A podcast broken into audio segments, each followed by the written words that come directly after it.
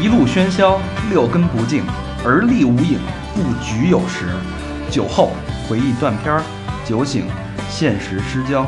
三五好友三言两语，堆起回忆的篝火，怎料越烧越旺。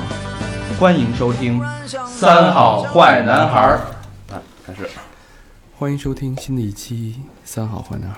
嗯，我是对这个世界、这个宇宙充满无限幻想的大肠。嗯，所以你自己能在沙发上，你那话筒声小。所以你能在沙发上干这种事儿？刚才说话的是魏魏基我。是高璇，我是和平。呃，今天我们四个人，小明老师去工作了啊。那个不是他主要聊不了这种话题，对，躺着干活去了。没没什么他可以发挥的空间。昨儿你还说高老师躺着干活去了，对，一样嘛，都是从事这个工作的。前两天没没怎么来啊啊，换大 house 忙着，嗯，高老师他妈的一个月没来了，嗯，是吧？快一个月了，差点就就把股份股份给释放了。我操，不是收听众才扣股份呃，吗？上期节目已经宣布高老师释放股份了，这期行力挽狂澜，悬崖勒马，哎，回回头是岸啊，金不换。呃，这期不差言归正传，说一千道一万，不搞笑啊，时间很短，嗯，聊一些严肃的话题。呃，生命太长，今晚很短，我们希望用这个几晚吧，这个有限的时间，然后我们聊一聊，呃，我们现在的生活为什么是现在这个样，聊聊这个一切，聊到宇宙，嗯，然后我们当然我们聊不了了，对我们只能聊那三点那点事儿嘛。我们请了一个呃，这这怎么说呢？知识渊博，神秘人。物知识渊博神秘人。物哎，这个嘉宾的名字呢也很神秘，嗯，叫使者。那请请史史先生跟大家打个招呼，史老师吧。嗯嗯，呃，大家好，呃，首先呢，非常的呃荣幸，然后可以得到这样的一个邀请，然后来在来这里给大家分享一些我的积累的一些小东西吧。嗯嗯嗯，嗯，很谦虚。石老师很谦虚，啊，对，那个反正刚才跟我们怼大纲的时候，基本都没听明白怎么回事儿啊。对，呃，所以我们现在我们目前规划这个话题，大家听的时候，待会儿啊，呃，还是那个要求，呃，任何呃关于这些有点儿带偏玄幻类的东西啊，大家一定要是呃先放放空自己，对，带着一个包容的心态去听。然后这个石，呃，石老师刚才说的啊，可能他很谦虚，但是我们就从我们刚才一个多小时蕊的这个大纲的过程当中，我们发现，呃，这不是说一时半会儿能说清楚的一件事儿。对。我们会把这期节目这类节目做成一个一系列主题，嗯，会在呃不久的将来跟大家陆续去呃放出来，嗯，好吧？嗯，那咱们先从由浅及深，好吧？呃，第一个话题大家都知道，二零一二年是所谓的世界末日，哎，我们就从这个话题开始，然后慢慢的我们去聊聊打破人类意识层面界限的这些知识，嗯，好吧？那请石老师跟我们说说这二零一二到底是怎么回事儿？呃，其实呢，呃，关于二零一二这个话题，之前在网上也有很多朋友，然后都在讨论。其实那段时间的话，应该说是一个嗯这方面的意识集体爆发的这么一段时间。嗯其实我自己呢，也是在那段时间就莫名其妙的呢，然后就去看了很多的内容，然后呢，这些信息、这些内容呢，也给了我很多的一些启示，嗯。所以说自己也有一些总结，然后也刚好通过这个机会呢，跟大家分享一下。好，这个不一定全对，但是呃，分享出来，然后大家觉得有合适的就吸取，然后觉得不合适的就把它摒弃掉。好，嗯，嗯然后关于二零一二的这个呃这个概念被提出来，实际上是通过一部电影。嗯我相信大家都是通过这样的一部电影知道有这么一个事儿，我自己也是。然后呢，因为这个电影预告片儿大家看了之后觉得哎很宏大，特别的震撼人心，对，然后都会有很大的期望，准备到时候要去看一下。嗯但是同时，它还给我们带来了一个另外的一个很震撼人心的事儿，就是我记得那个预告片儿出来的时候是二零一零年，就是我不呃不知道就是说白了没多远，对没多远儿，嗯，就是一看呢，大家就会想我操，会不会是真的？会不会是真的？没几年了，嗯那到时候真要这样怎么着呢？嗯那我自己呢，也是抱着这样的一个一个小心态，然后呢，本身自己也比较喜欢研究这个什么奥秘呀、大家小时候都看过《科幻世界》是吧？对，飞碟探索啊，嗯，动物世界对，交配那段看可认真了，哈 哈嗯，当然今天这个话题跟交配没关系啊。你你就快不干沙发干别的了。我他妈干你！我刚才二零一二的时候特想问大肠一个，就是你是不是在那晚打了一个什么毁灭炮？就哎，这这应该是所有人都都在干这件事儿吧？没有吗？不一定没有，没你当时是吧？好像大家都在买醉嘛，就是你当时如果说是最后一天的话，那我们就集体狂欢致死吧，嗯，啊，是这个这个感觉。对，然后呃，对那个，其实话题又说回来，嗯就是在那段时间呢，这个呃，就我就去查了一下，查看了一下，然后从网上看了一下，那看什么呢？这个哦，中国有一个什么烧饼哥，然后还有这个推背图，推背图、嗯马前科，对吧？我就先去找这些东西看看。当然呢，因为呢它是文言文的，然后呢网上的解释也不一定对，所以说呢一知半解。但是非常偶然的呢，就让我看到了很多很奇妙的一些内容。嗯有一些视频，然后呢，他那些视频呢，一开始看到之后，我哎呀吓了一跳，是不是真的？他说啊、我我原来跟外星人接触过，嗯。对吧？他说这个我原来跟我原来工作的这个单位里面就有外星人，嗯，当然了，这个说这些话的人都是在，嗯，就是用他们自己的话说，他们在有地球级秘密权限的这样的一些地方工作，但是呢，他们觉得自己，呃，随着一个时间点越来越近，觉得要公布一下，公布一下，嗯，因为呢，他们的良心可能受到了很多的谴责。也就是在二零一二年之前，之前，嗯对那段时间呢，其实大家如果说，我相信可能有很多朋友都有或多或少的关注到，可能而且在那之后，很多主流媒体也会去把这个话题拿出来说一说。对，就是它确实一些信息，它的这个曝光到了一定的这个影响力跟量级。甚至有的广告对，都是外星人。对对，然后对这个我们一会儿再说，我们可以说一下实际的二零一二是怎样的。嗯实际的二零一二，大家看到的是，哎，啥事都没有，对吧？对啊，对，第二天该怎么上班上班，该怎么睡觉睡觉。对啊对，，白他们炮白打了，白花钱了，哦，花钱去的呀。白花钱买酒了，啊哎呦，我一句话没说清楚。对，然后其实呢，那一天我自己印象特别深刻。我相信，就是当天要是在北京的朋友，晚上就是在外面会非常有印象一件事情，就是那天晚上北京下了一场雪，这场雪的雪花晶莹透亮，落在地上，哔铃哔铃的。嗯我不知道大家有没有这个印象，我的印象非常的深刻。嗯而那场雪是我长这么大以来从来没有见过的一种一种景观、一种景象。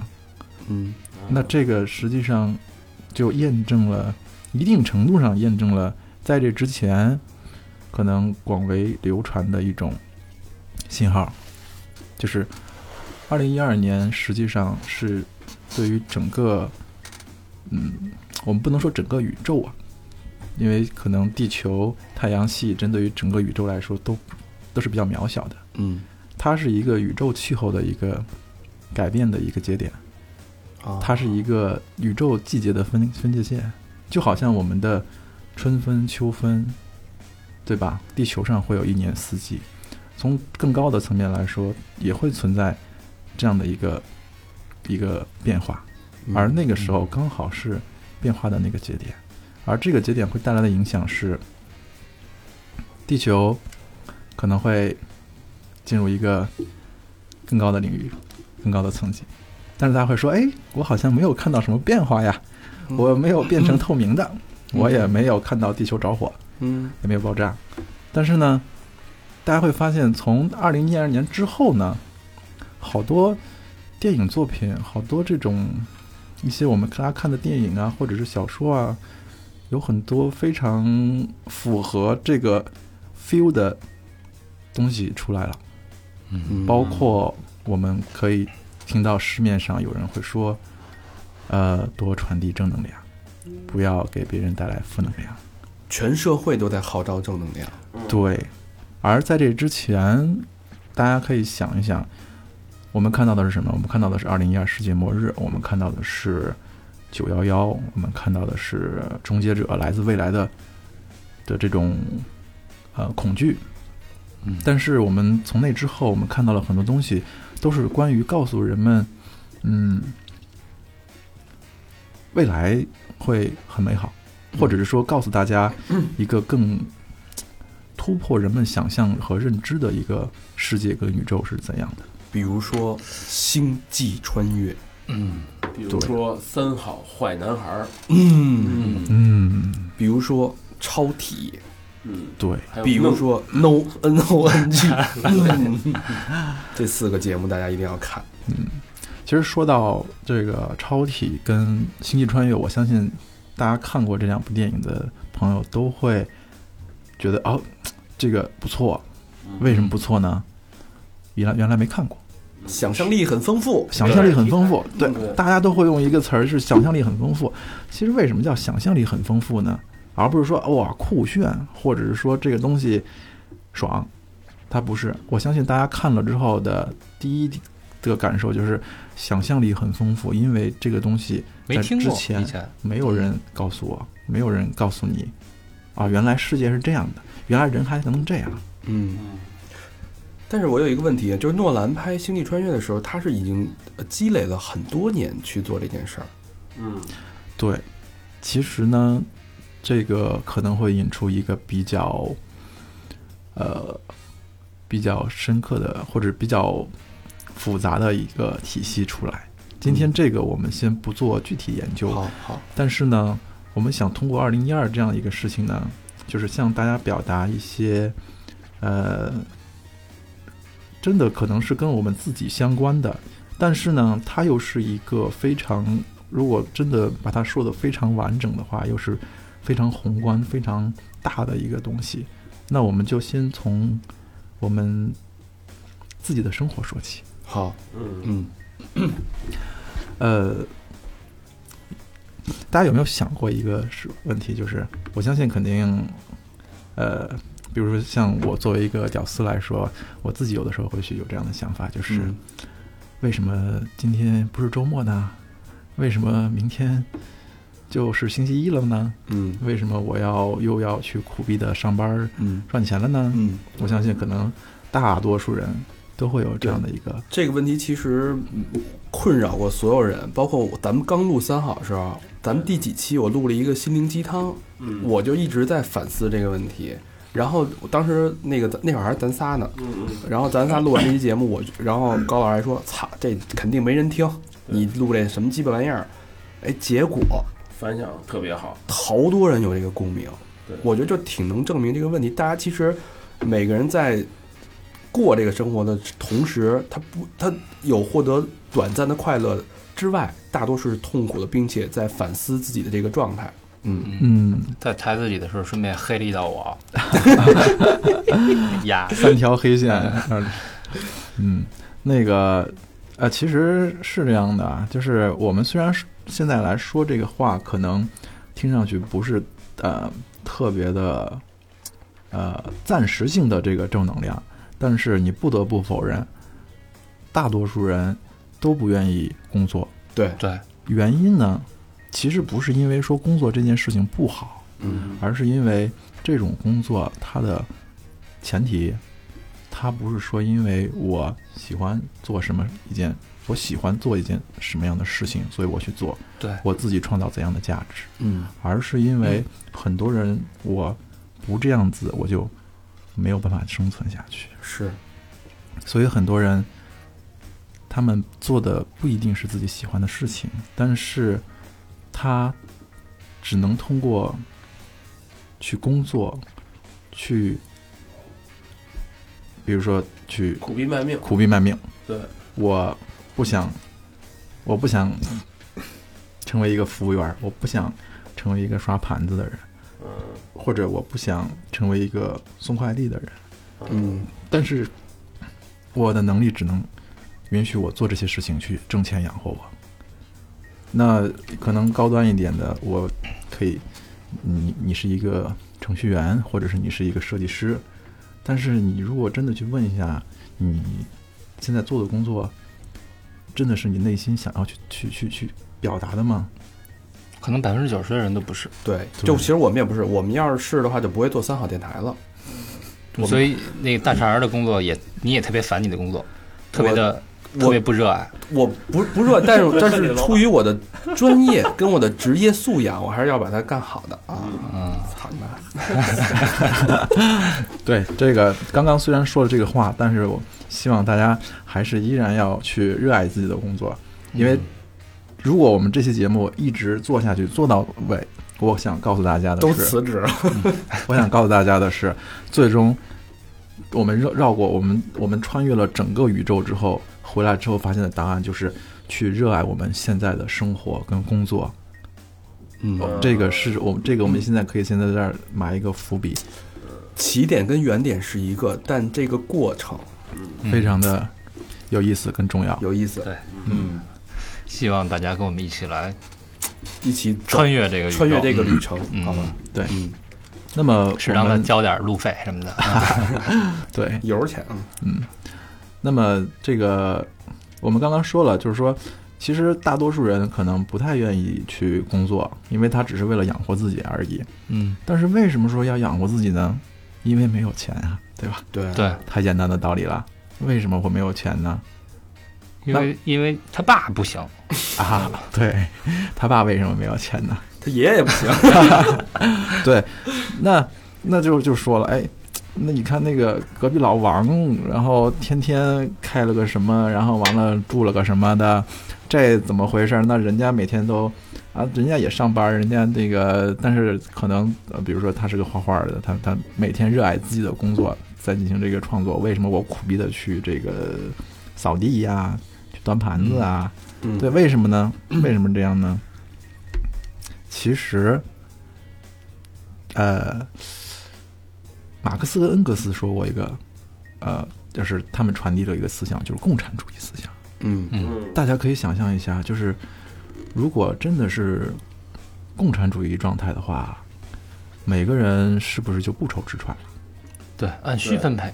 对，大锅饭吧，对，当然了，这个呃，到底这个东西在实际层面执行的怎么样，我们现在先不做评论，我们就说现在眼下当下看到的，就是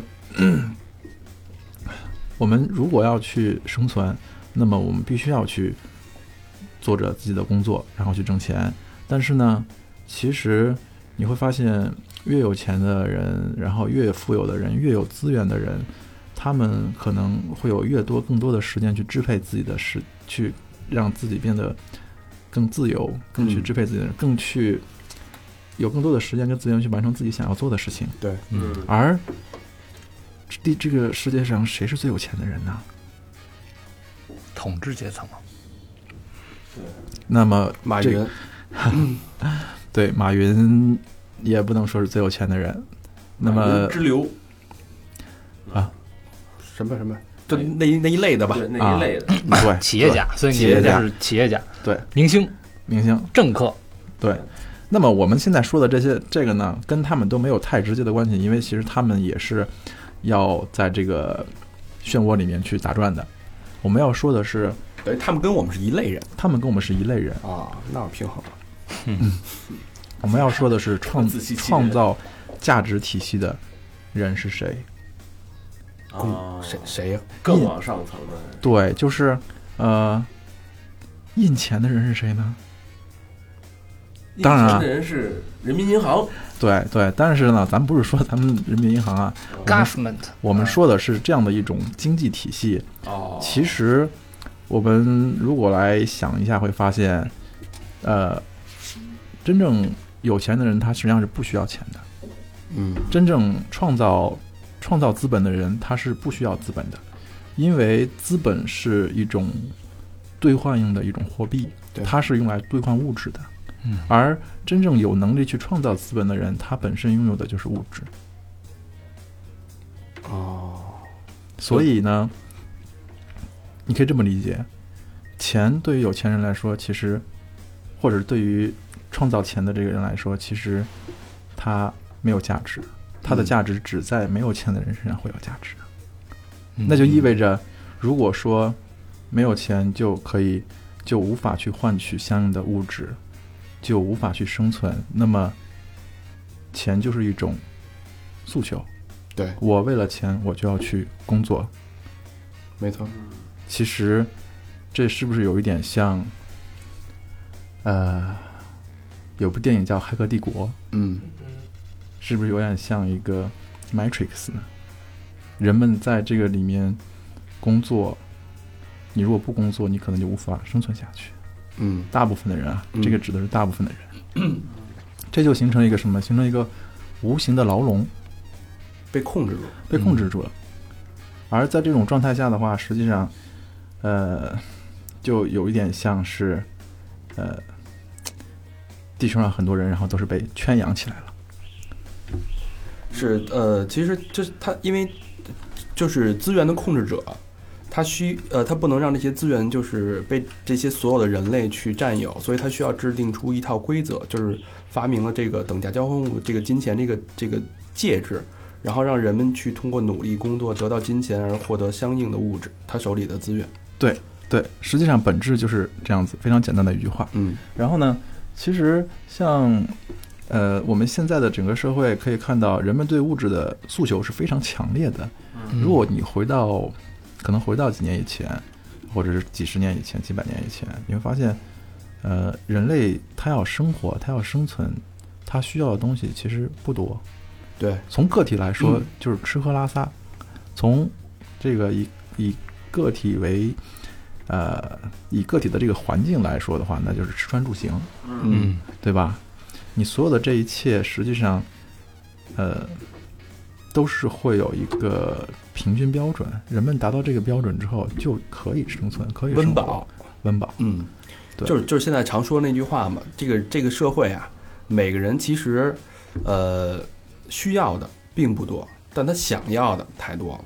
嗯，对，很多人价值观嘛，嗯对，就是比如说我们说到汽车，汽车是一个代步工具，对，同时呢，它具有一定的这个嗯，就是美观，然后以及身份的象征，身份的象征。嗯但是呢，其实我们现在我们发现有各种的这种汽车，有各种的有有 A 级车、B 级车、C 级车，有豪车，对吧？嗯真的需要真的需要有那么多的分类吗？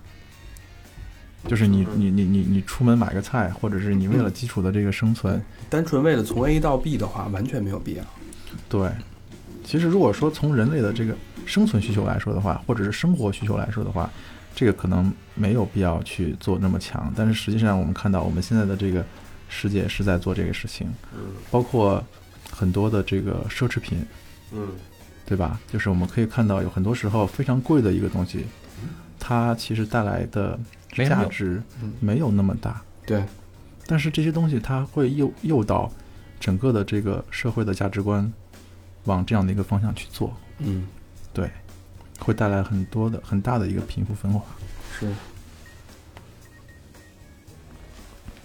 所以就是刚才说到的，呃，价值观的引导，包括我们的生活方式被这些舆论的引导，它有点像是啊，比如说，呃，资源的拥有者，他创造了游戏规则，他让游戏变得更复杂。对，它让游戏变得更复杂，并且更难，有点像大家玩网游的时候，呃，总是花钱的人呢，他会对对，获得更好的装备一样。嗯，所以那这样反思来说，我们都被玩了，这个你可以这么想，我们这个而且我们人人生是一个网游，人生人生就是一个不断的他妈的升级打怪的一个阶段，我们所有人都被玩，而且这这个东西它不像游戏，大不了我不玩了，对。我换一款玩，对吧？嗯，我这个人生我他妈还不能退出，啊，对你不能退出无法退出的游戏，一条命，嗯不能续关。这样我觉得我是这样想的，我之前也看过一些东西，我我我的我说一下我的感觉啊，就是其实人类的这个这个这些东西是怎么造成的？有一本书里写的是科学进步，嗯，科学进步是造成现在一切东西的对对，后果。我同意。对，如果没有科学进步，就像刚才那个使者说的，就是需求很简单，嗯，几几百年前游牧民族游牧的时候，你就吃饱了打猎嘛打猎什么的。但是随着科技进步，有了光，有了电，有了这个你先是农业革命，农业革命，然后让人定居，然后再有科技革命，科技革命让人的温饱解决，对，生命延长因为，科需学求更多科。学一进步，人的需求变多，你要维持自己的这个科技水平的发达，你要去侵略，你对弱肉强食就产生了。对，我需要占领你的这个地方来给我供给一些东西。嗯嗯，对，所以其实你能看出，就是几次大的什么这都是但我但我觉着啊，就是刚才那个石老师也说了，就是所谓人性这个共产的这个人人共产主义这件事儿啊，嗯嗯嗯，呃，从我的角度来说，因为人性它是本身就是贪婪的，嗯对，然后他就是在不断的欲求得不到满足。就比如说，同样平等的人，但我我的想法就是我得混得比你好，嗯，我吃多吃一口，你少吃一口，我就要比你多吃。这是为什么？这是因为那个，就是其实吃喝啊，仅仅是马斯洛这个需求理论的底层。嗯嗯首先是安全，是吧？然后是温饱，嗯，那一共有五层，对，最高层是自我实现。嗯所以在有了温饱的基础上，哎，我就要想去往更高层面去走。嗯所以说，其实共产主义这种东西，只有两个层面能实现，一个是低级的生物，一个是最高级的生物。嗯，对，低级生物，蜜蜂、蚂蚁，这都是共产主义，嗯，对吧？嗯蜜蜂就是大家一块儿吃，什么动物都是，但是其实稍微高级一点，你到了狮子狼这样都不是共产，嗯都是他妈母的给公的吃，嗯，对对是不是？对，其实说到这个的话，就可以，呃，就可以说一下，就是 其实，呃，怎样可以去实现一个真正的共产？就是每个人知道自己需要的是什么，嗯嗯而不是说每个人都针对自己想要的这个东西，对向整个的这个社会发出了一个更高的一个诉求。嗯而这个东西实际上又是与跟每个人个体的这个意识是相关的，就是真正可能要实现一个非常好的共产主义，需要集体意识的一个升级。嗯，那是不是可以说，就是每个人知道自己想要什么了，非常清楚的知道自己想要什么，那么这个人他就算物质觉醒。呃，其实这一点上，呃，应该这么说啊，就是要的东西不一定是物质。嗯像刚刚这个高老师，然后提到了一点，就是人的人的一个非常最高的诉求是自我实现，嗯。而自我实现在当今社会一直被曲解了，就是认为自我实现就是通过钱，钱来进行自我实现，但实际上自我实现它是去实现你自己的梦想、理想、价值。嗯嗯。对，嗯，呃，刚才说到就是我的自己的价值，但往往你的价值，现当价值被具象到只跟钱挂钩以后，嗯，那我发现我永远实现不了自己的价值。对，而且我每个人都会觉得我被大材小用了，对，这我的价值没有被实现，我我应该当副总，嗯，对，对吧？就进入了一个恶性循环的怪圈儿，然后结果这个恶性循环导致你整个人的状态就是一个非常负面的。我每天就觉得我抱怨，我其实我能干的事儿比这干的事儿还牛逼，然后我但我每天都累成这样了，我还得不到价值，还赚那么点儿钱，然后还每天要受气，但我还要不停的再去做这件事儿，那我负能量就是越来越多。那为什么会有这种状态出现？对，其实这个呢，就呃必须要去提出来一个比较悬的一个东西吧，嗯就是我们发现，如果说大多数人都是处在这种状态，他做着自己不喜欢的这么一种工作，他对自己的工作是有抱怨的，这个时候每个人都会处在一种负能量状态。对，而这就会造造就一种一种气场，气场。嗯，这种负能量它会相互去传递、传染，传染，就是我们经常会说，像现在社会主导的，我们要传递正能量，对吧？这个都是我们我们希望的一种状态。但是在这样的一种一种体制机制下的话，实际上负能量它总在不断的去产出，嗯而包裹了整个地球。嗯为什么会这样呢？我我给大家讲一个例子，嗯用这个例子来理解一下。就是，嗯，我们知道北极熊生活在北极，对，北极熊呢，它为什么生活在北极呢？这这这生哪儿啊，它为什么不生活在赤道呢？因为他喜欢冷，对，因为北极熊喜欢冷，嗯它不是喜欢冷，是因为冷对它来说是常温。哦，有好处，嗯，嗯，对，而为什么人不生活在那个地方？因为那对人来说那不是常温。嗯，而有一天，北极熊说：“我不想只在北北极生活，我希望，嗯，前提是它其实已经足够强大了，它它不是一只北极熊，但是它希望它生存的这个地方是整个地球任何地方都可以去，嗯那它要能怎么实现呢？毛剃了呗。操，如果足够牛逼的话，就把其他地方也变老。对，哦，就是其实当整个的这个这个地球，它都被一种负能量所笼罩的这个时候，对于整个地球来说，对于人来说，实际上都是不好的。但是对另外一种人来说是好的，对另外一种东西来说是好的。就另外一种那另外一种东西等于是他用他的某种影响力让人类变得负能量满满的，然后互相传染，把这个整个社会的环境、磁场、地球的磁场都变成负能量的磁场，反而适应它的生存状态。说白了，就能量值比较低呗。bingo，嗯，嗯其实呢，这个越说越玄幻了，越说越科幻，越说越魔幻。就是其实呃，真的跟 Matrix 一样，然后有这么多的地球人，他们在成为一个电池的角色，或者是一个能量发生器的角色，在为整个的地球符合一种另外的东西的一种生存，或者是养分养分。而存在。嗯那这个是呃，这跟二零一二有关系吗？是一二年之后才变成这个状态的，还是呃，其实呢，在一二年之后呢，反而这个状态会慢慢的会会好一点？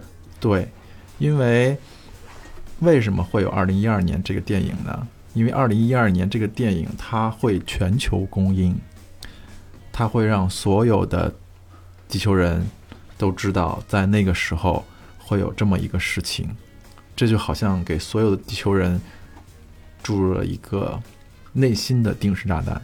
嗯这个时候，所有的地球人除了应该说是大部分的，就是大大大大部分的这个地球人，他们除了要为自己的这个工作带来的负能量创造负能量之外，他还要去创造一种集体意识，就是那一天会有不好的事情发生，我很恐惧，我很害怕，啊爆棚，对，负能量那天就爆棚了。对，就爆棚了。它带来的是什么？是恐惧，恐惧，我对未来某一天的恐惧。而在那一天，其实我们一开始的时候讲过了，那一天是一个一个一个宇宙季节的变化。在这个季节的变化这个时候，宇宙会有季风，我们用季风这个词来形容它，会有一股非常强的能量进入地球，嗯或者是扫过地球，它帮助地球去往一个更好的方向去转化，啊，就是所以它要中和，对吗？所以，在地球上的这个这个创造负能量场的这个东西，这个主宰者，他要想一个办法去把这个影响降到最低，要不然一下子一阵季风吹过来，一切都变暖了，他很不舒服。就环境不太不太适应他了。对，所以他要去用这样的一个方式去中和这股能量，而这股能量，也就是一开始说的，在那一天，北京下了一场雪，嗯它的那个雪花结晶非常的大，而能量频率对于物质世界的这个影响，最容易表现的地方就是从一些这种风，嗯、不太从一种从从比如说呃水的结晶，嗯或者是风自然的这种，就更加自然的这种地方去表现出来。而对于人类社会的这种影响，它可能就会稍微的慢一点。但是其实通过二零一二年之后，社会的人们传达出来的这种正能量的这种导向，包括看到的一些电影，包括很多的这种影视作品，包括很多朋友他在自己的这个言行举止中都会有变化，嗯，每个人都会看到，就是大家都可以看到这种变化，在慢慢的显化。哎，。那是不是可以理解成为就是，呃，宇宙的规律应该是让地球在二零一二年以后会变得更好，呃，但是呢，有一些这个别有用心的恶势力，说白了，既有利益，既得利益者，对，也就是现在的统呃统治者和和主宰者，他们在拖慢这个脚步，是这样的，因为如果变得好，能量高了，他们会难以生存。对他们就无法去继续拥有这个地球。嗯。对。然后呢，他们其实也不能说他们是绝对的邪恶的一方，他们其实是只是他们的立场是那样的。对，只是他们的立场是那样的，只是他们的就好像人类，说白了，就跟咱们咱们改变环境一样吧。对对，这个把什么臭水沟治一治，省得那个蚊子太多。对对啊，那蚊子蚊子其实可能更喜欢臭水沟，对，嗯对，所以说只是说他们比我们要高级。而说到这个这个话，这这高级它到底是什么呀？这干嘛呀？这要这要要吸收我的负能量，整天的。嗯，其实说到这个的话，呃，我们不得不承认啊，就是嗯作为人类来说，我们比动物高级，我们比传统动物高级，嗯比昆虫高级，嗯，对吧？比植物高级。我们是三维生物。对，我们是三维生物，嗯，蚂蚁是二维生物，蚂蚁观察不到我们的存在，因为只能看到一个平的它只能看到一个平的平面。嗯平面，而我们可以看到蚂蚁，但是我们同样我们可以让蚂蚁观察，就是意识到我们的存在，蚂蚁会跑，对吧？那么你我们只我们人类就是到了一个这个生物的极限了吗？显然不是。其实我们还是很不一底层的，定非常底层。从蚂蚁看人就是神嘛，他们就给我踩死了，给我捏走了那种。对，其实，在我们之上有很多比我们更高级的生物。我可以给大家举一个例子，就是，呃，如果我们是我们是三维生物的话，那么我们去看一部电影的时候，电影里面的角色就变成了三维生物，我们就变成了四维生物。啊，啊，是什么意思呢？就是我们我们可以看着它在动。说白了，四维不就是加了一个时间吗？对，嗯，我们可以看着它在动，从小长大呀，然后怎么样？就是其实对于四维生物来说，我们我们它可以看到的是整个的时间线，而嗯我们只哦是时间线的里面的一个切片。就是大肠去推油，人那边就当看毛片了，可以翻来覆去倒着看，还得 就还可以倒可以反复控制我。可以这么理解，就是大肠它那个它那个没有做做成卤煮之前，然后是一是一是一一一一根的，啊，对，做成卤煮之后一段一段的，然后就是它就从这个就是四维生物，它就可以看到这一根儿的，它也可以去把大肠的这个卤煮这一段拿出来，啊。这个其实就是大肠当下的。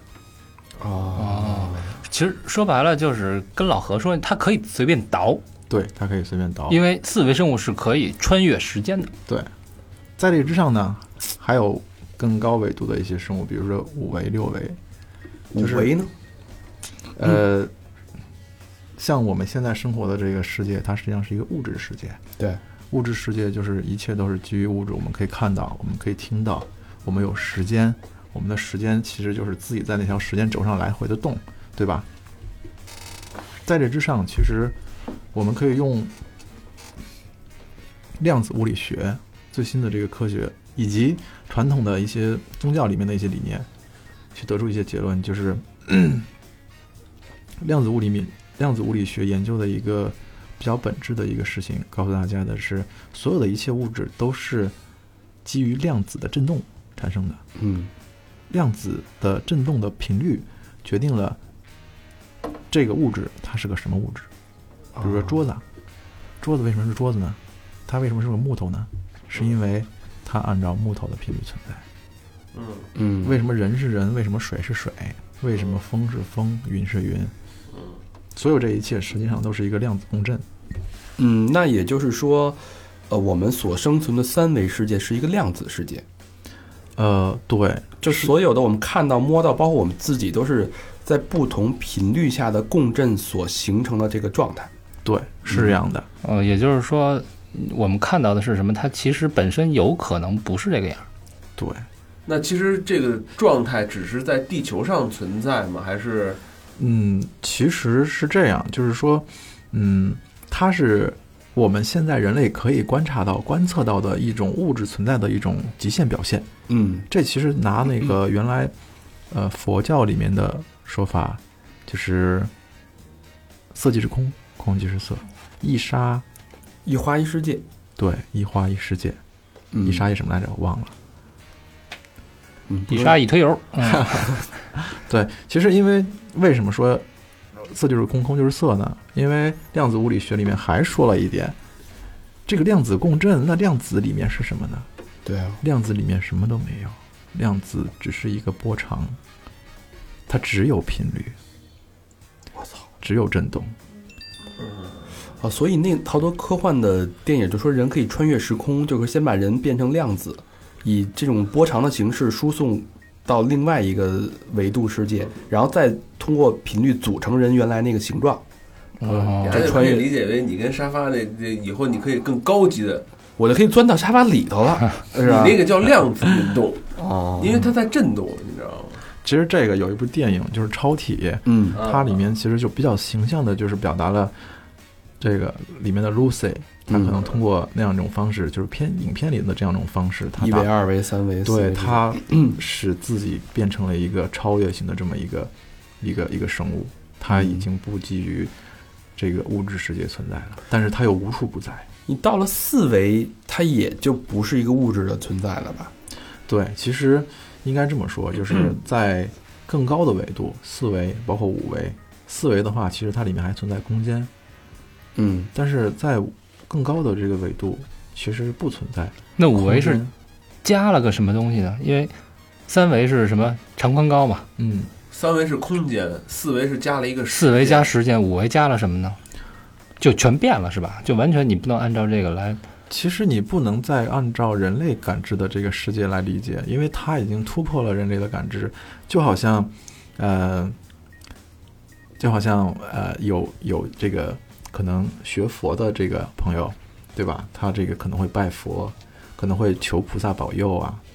那这个时候，他说：“嗯，我请菩萨来，我这时候拜菩萨，菩萨在哪儿呢？他就拜哪。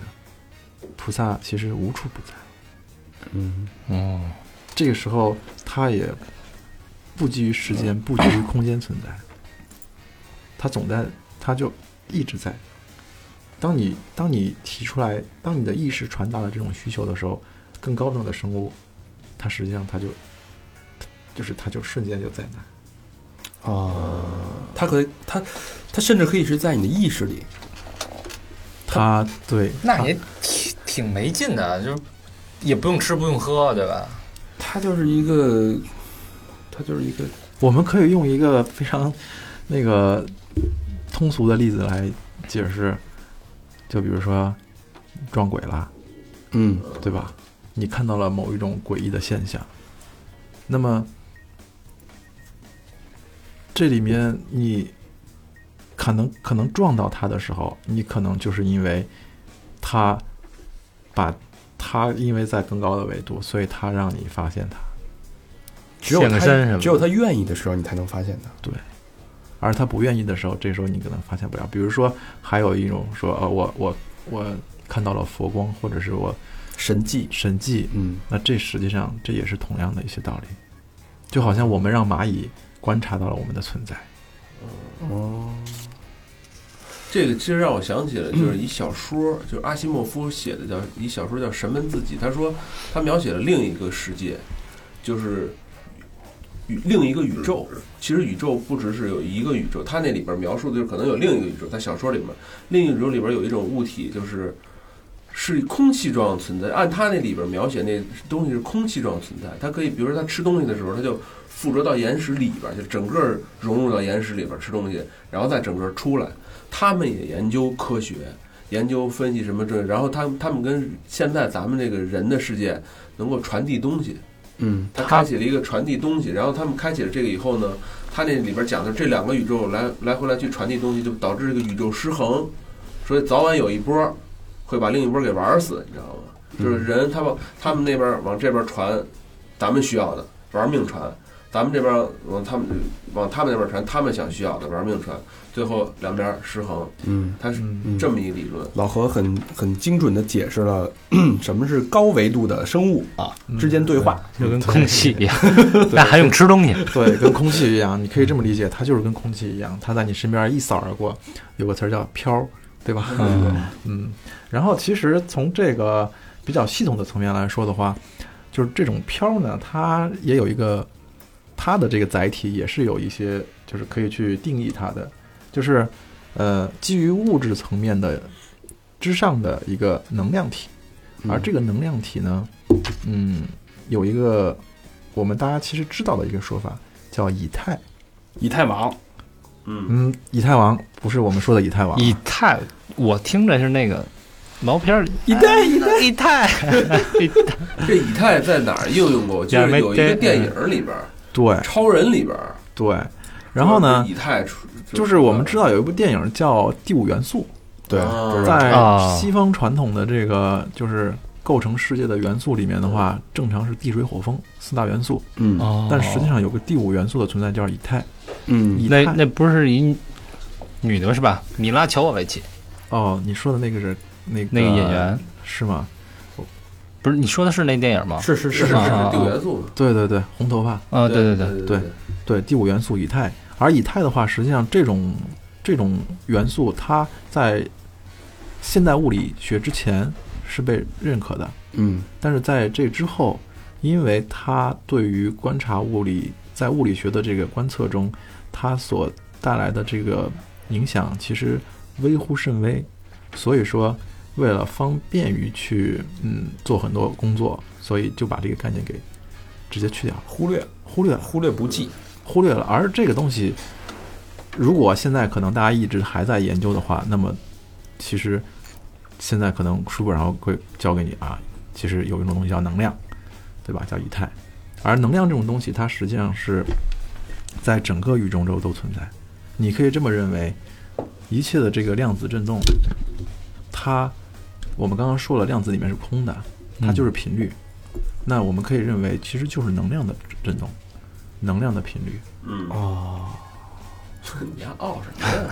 理解理解，而我们嗯就是就是这么说吧，说那个一晚上打了好几炮，然后说到最后射不出来了，只能射气儿，就射 射出了一股能量体。那就是以太。对，那刚才呃，就正好说到这以太，刚才咱们呃蕊大刚时候说，这个人啊，经常会有一个状况，就是灵魂出窍。呃，对，就是这个听起来挺悬的，但是呢，我相信如果大家仔细回想一下的时候，我觉得可能大多数人都会有过这种经验，就是你早上起来，你起来上了个厕所，刷了个牙，然后呢，过了一会儿，你发现你又醒了。对，就是我，就是我起来刷牙时候，看我自己在那儿躺着呢。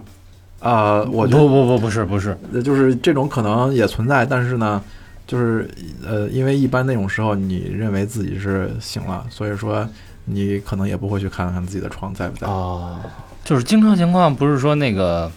你你夜里憋着尿，你就会梦见自己找厕所吗？其实你真的以为你醒了，你在找找厕所，对是这个意思吗？对其实这差不多这样的意思啊，就是呃，这个实际上就是你的你的身体没有醒，嗯但你的以太体、你的灵魂体、你的能量体起来了。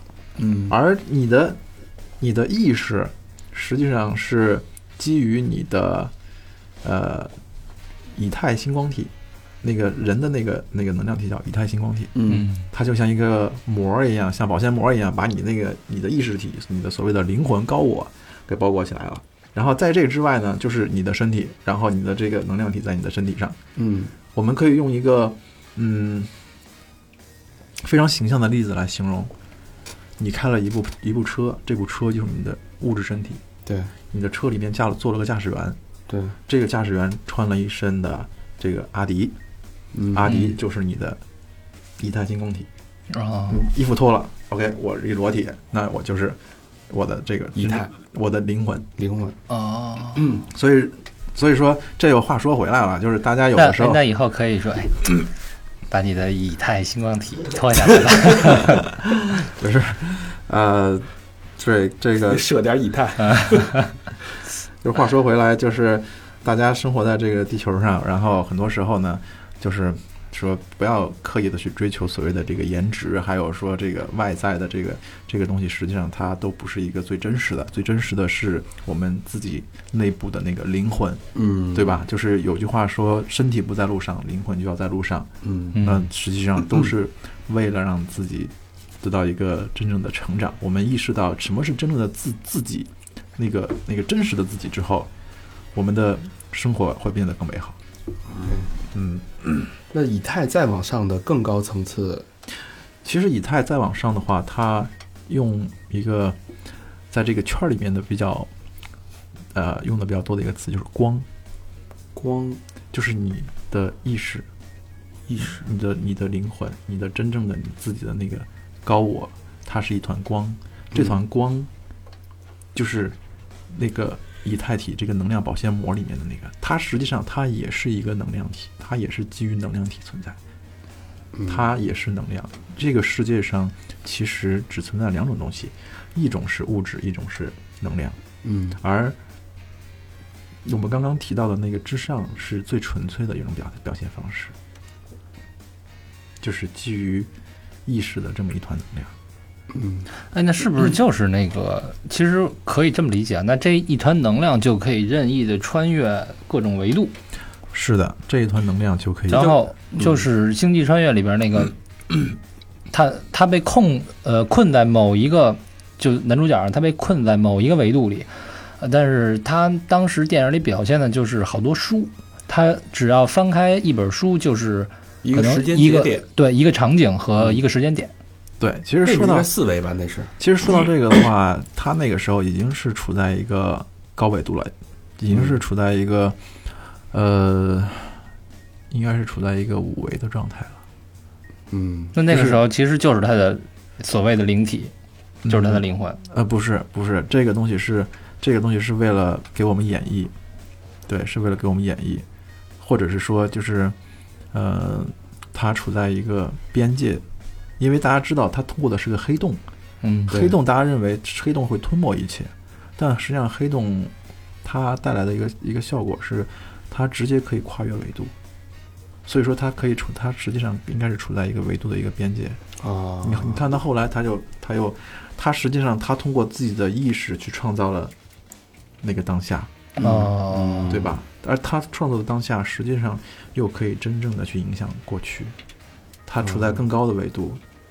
如果他当时他没有产生这样的一个意识，那么他不会去影响过去的那个当下。嗯，哦，那就其实更牛逼的就是维度越高越牛逼。我可以自己去创造东西了，我可以去创造物质了。对，其实说到这个的话，就是这个跟我们的生活非常的相关。就是我记得有一个词儿叫“人品好”，嗯，人品好，其实想表达的意思是运气好，对，嗯对吧？想要什么有什么。人品大爆发。人品大爆发，我运气特别棒。其实这个非常有讲究，为什么呢？因为、嗯就是有一个法则是吸引力法则，吸引力法则，嗯吸引力法则的这个是这么说：你想要什么，你一定要去保持对这个事情的这个关注，非常想。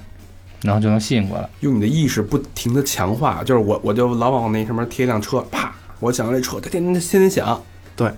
它一定会实现。嗯，而是这隔壁开了一推油店，结果这是你的内心真实想法，是吧？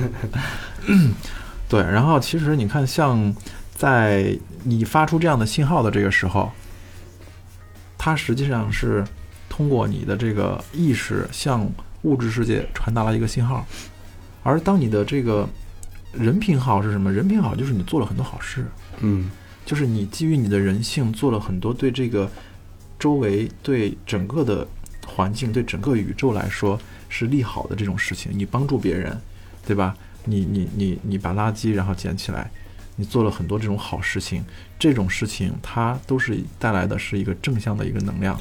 对，就像那个有那老太太，就是碰瓷儿，你真的过去扶她的时候，她这一个举动能影响好多人，啊，就是大家都会受你的这个正能量的传染。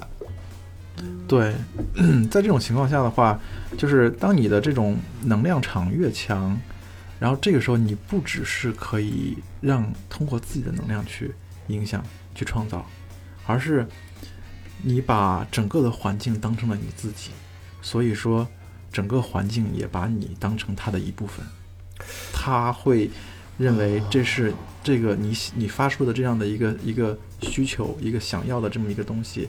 是整个集体的一个意识。就比如说，我是这个地球的一个分子，那这个地球反过来也会认为我是它。对，就好像，就好像我们人说人是一个小宇宙，对吧？但是实际上，你话你会发现在人身体上的这些细胞，它不同的功能，它有不同的这个，它们都按照一个一个非常就是正常化的一种方式在运作，健康的方式在运作。嗯，这个时候人的身体非常的健康，对吧？但是。呃，当你哪个地方有问题的时候，你的身体会会动用你全身的这个这个这个能力去帮助你。对，淋巴或者是白细胞，这个时候可能会去帮助你。嗯但是如果你的这个细，你作为一个单个体细胞，你是一个分裂的状态，你没有认为我是整体的一部分，这个时候就会癌变。OK。哦，所以说，这个人就是有人把形容说，我们现在的人类就是地球的癌症。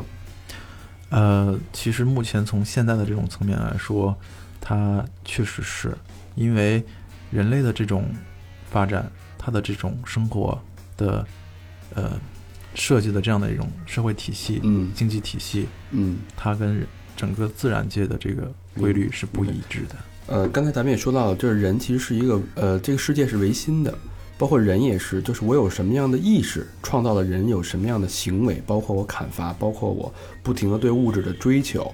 那是不是说，呃，人类如果再继续这个意识，这种恶性的意识循环下去，那有可能我就真的成为这个地球的癌症了，就会被这个地球所抛弃，或者跟这个地球一块儿灭亡。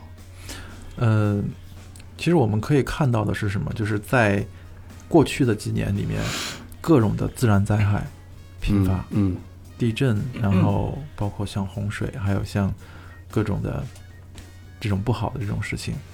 其实，当人类在这个地球上，它已经有占据了非常大的这样的一个影响力的时候，但同时它又没有按照地球的规则在运作的时候，同同时它也在产生强烈的一个负能量磁场的时候，地球其实是得了癌症。，OK。那所以要改变第一步，首先应该是改变这种负能量的磁场。对，是要改变。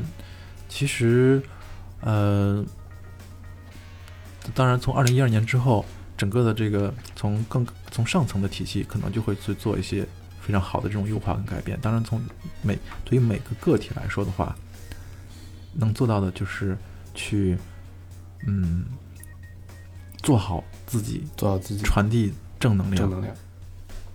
嗯，我我觉得这这期呃时间差不多了，嗯。嗯，然后目前聊到这儿，我觉得因为这个石老师这个话题这个课题是一个非常庞大，会涉及到外星生物、物质觉醒、灵性觉醒，以及呃刚才说的物质以太、光和空，以及呃造物主的循环，整个一系列的一个呃一个生态系统，所以大的范对畴啊，头一次光名字就写了一黑板，对我们，我们我们不可能，因为就我们光列大纲只是列了一个圆圈儿，但圆圈每一个点都可以展开了聊，包括我们今天其实也是囫囵吞枣，让大家有这么一个意识跟概念，呃，所以呃这期大家消化消化，然后我们后期还会继续请石老师来跟我们分享整个他对这个宇宙、对这个世界的认知，嗯嗯，好吧？嗯，行，然后今天呢，非常感谢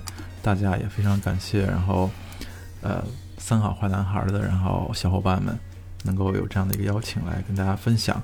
然后呢，嗯、因为我这呃自己的这些这些收集的这些的这些信息呢，它不一定是一个非常准确的，但是呢，也是希望能起到一个抛砖引玉的作用。是是希望大家能够去通过，呃，如果有兴趣，可以自己去了解，可以去自己去认识或学到更多的东西。OK，对，嗯好，那是我我提一个问题啊，啊？嗯，就是因为那个之前咱们也聊过一期外星人，然后我们看到那个大多数这边反馈是，其实是很多听众是有兴趣了解这方面的知识，或者是怎么样。就是说，像比如说我是一个完全是没接触过这块儿，我如果我想开始去了解，或者哪怕自己去查一点资料，这些东西是，呃，怎么入门儿？哦，嗯。说到这个的话，就是听三好坏男孩儿，首先呢，这个三好坏男孩儿，然后呃，我们到后面可能会陆续的会推出一些这样的节目来、嗯。来那个给大家分享。嗯。另外的话，就是我给大家分享一个嗯一个媒体，这个媒体其实也是我一直在了解这些信息的时候过程中不断的成长起来的，叫觉醒字幕组。嗯嗯然后呢，这个觉醒字幕组其实他们自己去，他们去收集创造了很多这样的一些内容，很多一些嗯国外的一些这方面的信息啊，包括一些翻译啊，然后大家可以去关注一下。里面当然了，就是大家自己要能够自己分辨，然后可能有真的有假的，然后有些可能就看看热闹。但是我相信大家都会大家都会有些收获一些一些启发。OK，那如何呃收看看到觉醒字幕组呢？首先你要到微信搜索“三好 radio”，对 S A N H A O R A D I O，哎，关注我们的微信公众账号。到时候我们会把那个觉醒字幕组的内容在我们的这期的 push 里面加进去。然后另外呢，关注我们的微博啊，微博是三好坏男孩中文，然后跟我们互动，艾特我们。然后另外就是我们的贴吧、Facebook、Instagram，还有我们的 QQ，有一二三四四个群，然后也欢迎大家来踊跃加入和跟我们讨论。对，好吧？嗯，然后要不要预告一下下一次呃，对，的这个呃宇宙穿越我们的主题？下一次的话，呃，因为说实话，真的是内容比较多，所以说，呃，下一次我们可能会从一个比较宏观的角度去跟大家解释一下，呃，宇宙这个生命体它的一个运行的一个机制，嗯，它为什么是会按照这样的一种方式去运作，嗯，然后我们在里面是怎样的一个角色，以及，嗯，我们要嗯怎么做能够去符合这个规则。我操，深了。太棒了。好，那这期节目到这儿，感谢大家收听，感谢使徒老师。感谢说使 者，啊，使徒是坏的是吧？啊，使者是好的啊，嗯感谢使者老师啊。好，谢谢大家。好，谢谢大家。